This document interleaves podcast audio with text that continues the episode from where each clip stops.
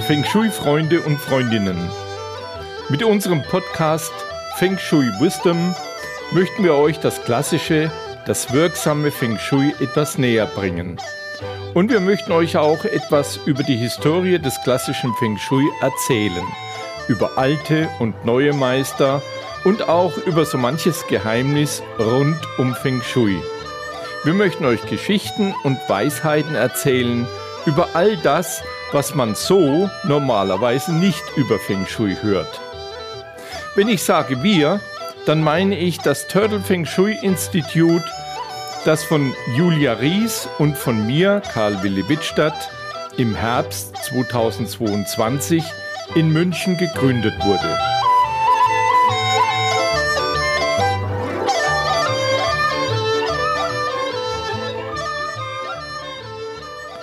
Liebe Zuhörer und Hörerinnen, heute möchte ich euch einige wichtige Persönlichkeiten vorstellen, die das klassische Feng Shui maßgeblich geprägt haben.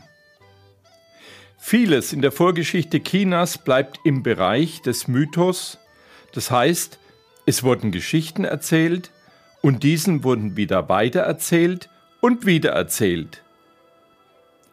Trotzdem sind diese Mythen und Legenden für die Menschen sehr wichtig, weil sie ein Teil ihrer Geschichte waren und auch heute noch sind. Und manchmal haben sie auch einen wahren Kern.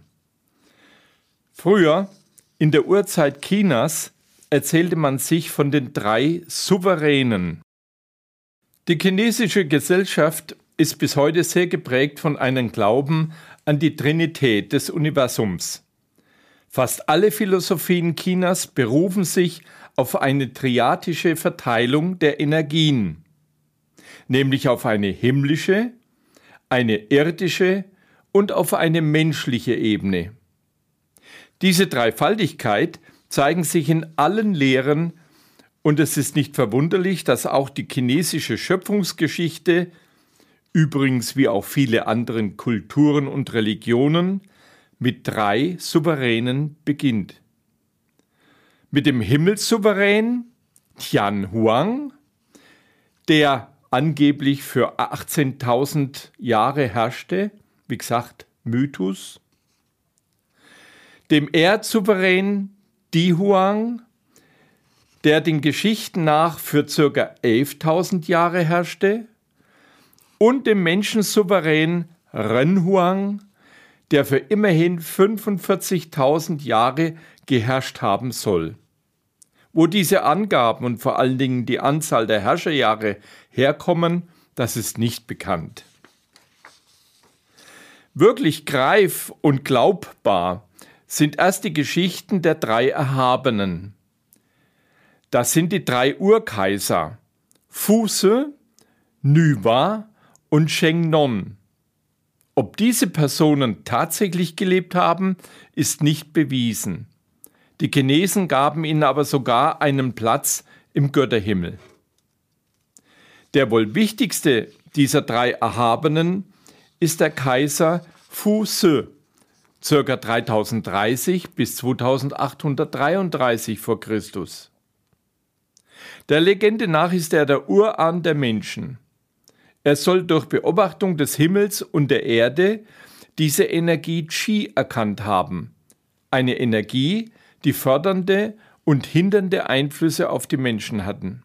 Fusse erkannte das System von Yin und Yang und er erfand die schlichten, modern anmutenden Zeichen hierfür, wie zum Beispiel das Zeichen für die ruhende Energie, das Wu Qi dann das Zeichen für das teilende Qi mit dem Yin und Yang und das Tai Chi, das sogenannte bewegte Qi, das die ewige Wandlung von Yin zu Yang und wieder zu Yin anschaulich darstellt.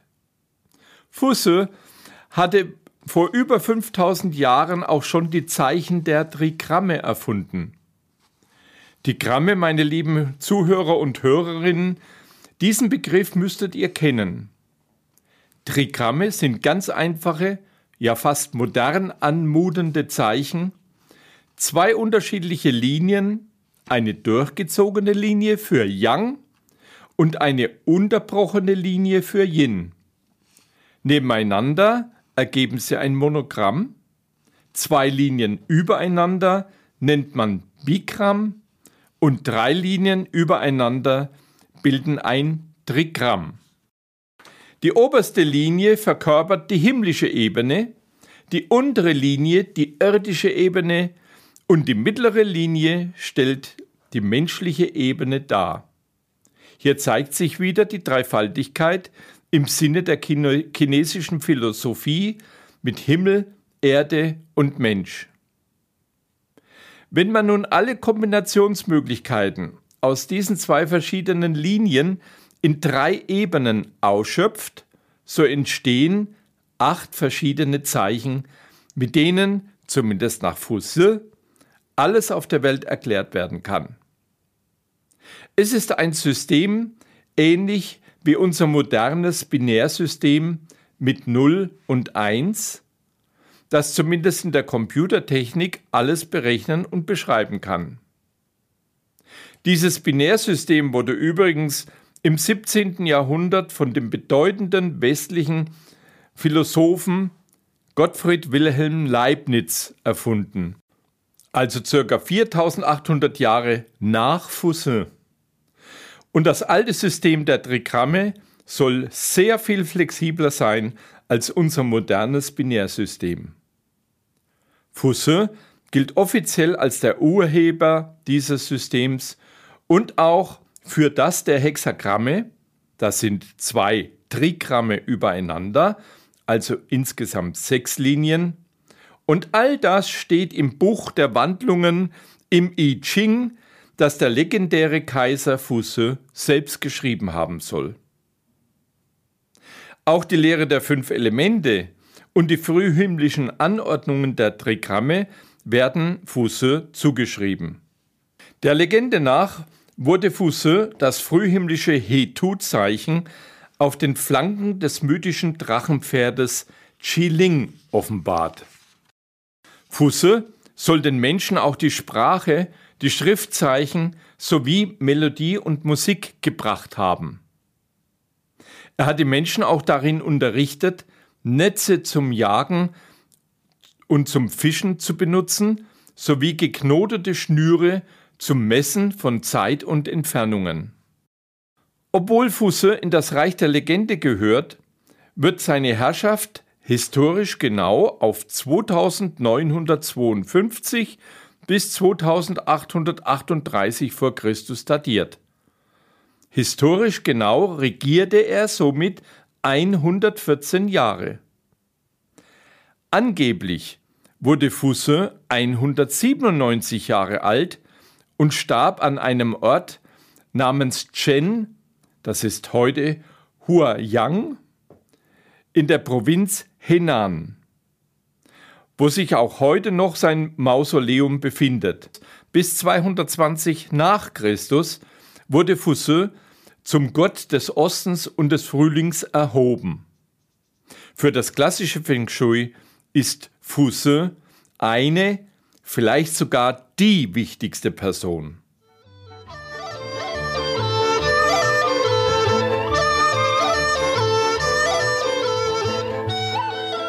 Liebe Feng Shui-Freunde und Freundinnen, unsere nächste Persönlichkeit kommt aus der Reihe der Wu Di, der fünf Urkaiser. Der chinesischen Geschichtsschreibung nach handelt es sich um die mythischen Herrscher, die das Land vor dem Beginn der Dynastien beherrscht haben. Und zwar mit schon historisch belegbaren Zahlen. Zum Beispiel Huang Di, ca. 2674 bis 2575 vor Christus. Er ist der bekannteste der fünf Urkaiser. Man kennt ihn auch als sogenannten gelben Kaiser. Über ihn gibt es viele Geschichten und er soll viele für die Menschen wichtige Dinge erfunden haben, wie zum Beispiel den Kalender und, man glaubt es kaum, auch eine frühe Form des Fußballspiels. Huang Di, der gelbe Kaiser, war auch der Begründer der TCM, der traditionellen chinesischen Medizin, und er ist der Autor des wichtigsten Werkes über die CCM, nämlich Huangdi Nei Ching. Und auch das Werk seiner politischen Abhandlung Huangdi Se Ching. Und er gilt auch als Erfinder der chinesischen Astrologie Zan Seng Shu. Aus der Reihe der fünf Kaiser ist auch Yudi bekannt, ca. 2205 bis 2147 vor Christus. Er gilt als der Begründer der Xia-Dynastie, der ersten Kaiserdynastie. Yudi ist auch als Jade-Kaiser bekannt. Sicher schon mal gehört. Im Taoismus wird er als Hauptgott verehrt, er gilt dort als das höchste Prinzip des Himmels. Nach der taoistischen Auffassung galten alle nachfolgenden Kaiser von China als irdische Söhne des Jade-Kaisers, als Söhne des Himmels. Für Konfuzius galten alle fünf Kaiser als vorbildliche Herrscher, als moralische Vorbilder für alle nachfolgenden Kaiser. Nach Judi folgten weitere Generationen bis zum letzten, den 17. Xia-König Qi, ca. 1728 bis 1675 vor Christus. Geschichtsbücher berichten von Qi, dass er als unbarmherziger Tyrann herrschte, der sein Volk unterdrückte und der auch das Feng Shui verbot und viele Meister als Scharlatane hinrichten ließ. Bekannt ist auch, dass die Herrschaft von ungewöhnlichen und zunehmend schlimmen Naturphänomenen begleitet war. So sollen zum Beispiel im zehnten Herrschaftsjahr fünf Sterne in einer Linie am Himmel gesehen worden sein. Ein Meteoritenschauer folgte und dann auch noch ein Erdbeben. Es ist dokumentiert, dass Je in dieser Zeit auch den sogenannten Geldstern am Himmel sah, sich aber weigerte, dieses Glück mit seinem Volk zu teilen, was wahrscheinlich den Zusammenbruch seiner Dynastie herbeiführte. Das Glück der Xia-Könige war aufgebraucht und um 1675 vor Christus soll Xie vom König Tang aus der Provinz Shang mit offenkundig besserem Qi besiegt worden sein. Die folgenden Shang-Könige pflegten die Lehre Kan Yu, wie Feng Shui früher hieß, und ließen auch ihr Volk daran teilhaben. Als 30. König der Shang-Dynastie herrschte König Wen Wang, ca. 1056 bis 1050 vor Christus also nur sechs Jahre über China. Und doch ist er einer der wichtigsten Persönlichkeiten des klassischen Feng Shui mit nachhaltigem Einfluss auf die Lehre San Chuan. Der Legende nach saß König Wen in Meditation versunken am Ufer des Flusses Lo. Der Fluss war über die Ufer getreten, viele Menschen ertranken und die Flut hatte viele Dörfer und fruchtbare Böden weggeschwemmt. Da merkte König Wen eine Schildkröte, die neben ihm aus dem Fluss kroch. Die Schildkröte hatte ein auffälliges Muster auf ihren Panzer. Schneckenhäuser, die sich dort in unterschiedlicher Zahl festgesetzt hatten. Er erkannte dies als Botschaft des Himmels und die Zahlenmuster auf den verschiedenen Panzerplatten inspirierten ihn zu einer Zahlenlogik, die im heutigen Feng Shui als der sogenannte Flug der Sterne bekannt ist. Mit der Anwendung des Sternenfluges finden wir die Qi-Qualitäten von verschiedenen Richtungssektoren eines Bereiches oder eines Raumes. König Wen erkannte auch eine neue Ordnung der Richtungszuweisung für die acht Trigramme, die auch heute noch als späthimmlische Ordnung Gültigkeit hat. Er entwickelte auch eine Richtungszuweisung für jeden einzelnen Menschen, Aus dem Geburtsjahr einer Person kann so die persönliche GUA-Zahl, die sogenannte Eigenfrequenz und damit auch die positiven und negativen Richtungen für diesen Menschen berechnet werden. Diese Zahlen sind geschlechtsspezifisch, weshalb es für Männer und Frauen unterschiedliche Formeln gibt. Er entwickelte so das späthimmlische Bagua mit den Loschu-Zahlen. Nach der Tradition des Konfuzianismus gilt König Wen, der angeblich 97 Jahre alt wurde, 50 Jahre die Zhou regierte, aber nur sechs Jahre die Shang-Dynastie als idealtypischer Herrscher. Er soll auch die 64 Hexagramme des I Ching, dem Buch der Wandlungen, mit praktischen Handlungsanweisungen versehen haben und das Feng Shui zum Wohle seines Volkes, der Zhou, eingesetzt haben.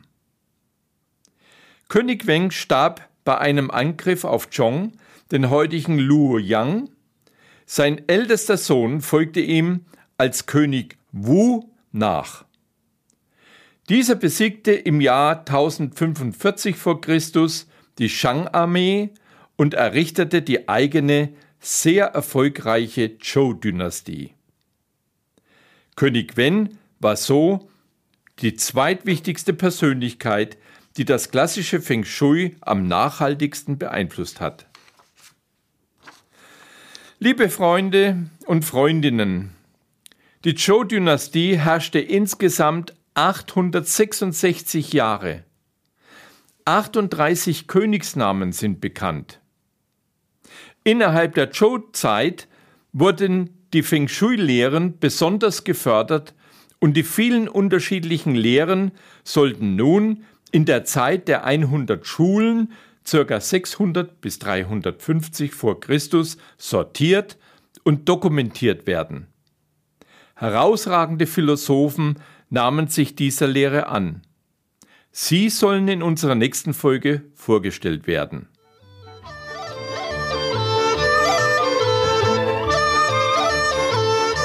So, in zwei Wochen hören wir uns wieder. Es geht dann um die Zeit der 100 Schulen, um große Philosophen wie zum Beispiel Laoze, Konfuzius und Mencius. Aber es geht aber auch um den Kaiser Qin Shi Huangdi, der das Feng Shui ausmerzen wollte. Und es geht auch um unseren Schutzpatron, dem Feng Shui-Kaiser Qianlong, der das klassische Feng Shui gerettet hat. Ich habe ihm übrigens ein Buch gewidmet, Tag der Drachen, verlegt im www.novumverlag.com. Er ist der einzige chinesische Kaiser, der das klassische Feng Shui tatsächlich auch selbst erlernt hat. Und wer zwischenzeitlich noch mehr über die klassischen Feng Shui-Lehren hören möchte, der kann in unserem Podcast Feng Shui ist man nicht mit Stäbchen hineinhören. Julia Ries hat zusammen mit Kerstin Trüdinger schon mehr als 70 Folgen veröffentlicht. Und ich verabschiede mich jetzt mit besten Dank. Xie, Zai